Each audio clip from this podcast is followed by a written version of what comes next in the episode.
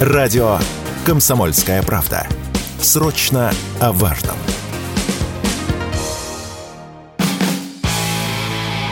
Автоньюз.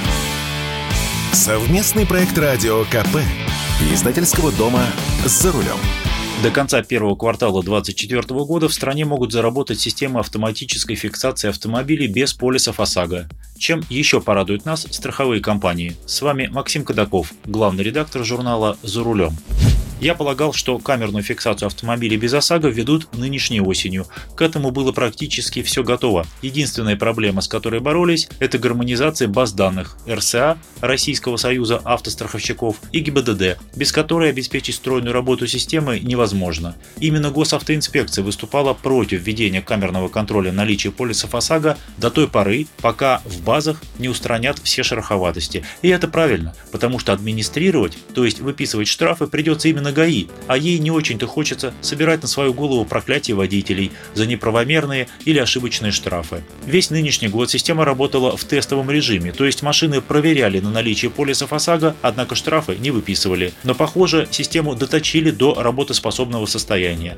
Если автоматическую проверку все-таки включат, работать она будет не на весь поток автомобилей. Для сквозного контроля всех машин не хватает вычислительных мощностей системы и скорости передачи данных. Автомобили будут проверять проверять выборочно, только те, что нарушили ПДД. Допустим, камера зафиксировала превышение скорости. Вот заодно именно у этого автомобиля проверят и наличие полиса ОСАГО. А если полиса нет, штраф 800 рублей. Штрафовать будут один раз в сутки, вне зависимости от того, сколько раз попадешься на камеру. По-прежнему сохраняется идея повысить штраф за отсутствие полиса ОСАГО до 5000 рублей. Но для этого нужно вносить изменения в КОАП, а это дело не быстрое. Есть и позитивные новости. В РСА заявляют, что жалоб по ОСАГО в нынешнем году стало на треть меньше. За первые 10 месяцев года заключено больше 34 миллионов страховых договоров. Средняя цена полиса ОСАГО в октябре составила 7901 рубль. Это на 55 рублей меньше, чем в сентябре. То есть цена полисов как минимум не растет а это следствие индивидуализации тарифа ОСАГО. А вот средние выплаты в случае ДТП растут.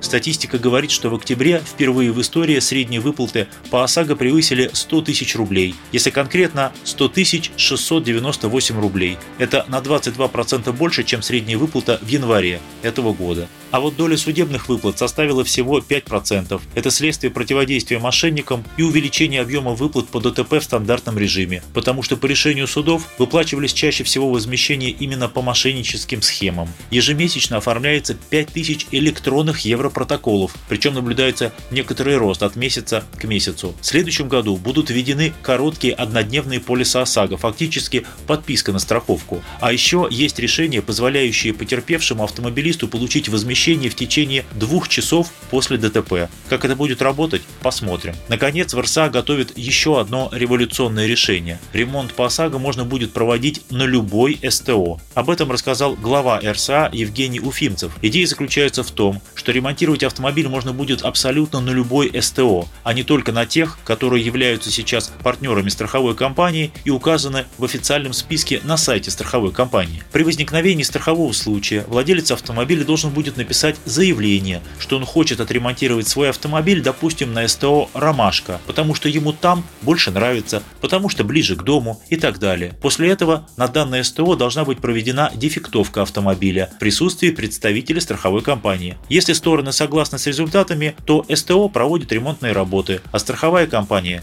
их оплачивает. Если все пойдет по плану, то такая система заработает уже в 2024 году. И это, на мой взгляд, принципиально поменяет отношение автовладельцев владельцев к системе ОСАГО. С вами был Максим Кадаков, главный редактор журнала «За рулем». Будьте осторожны на дорогах, берегите себя.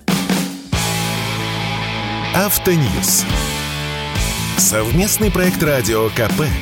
Издательского дома «За рулем».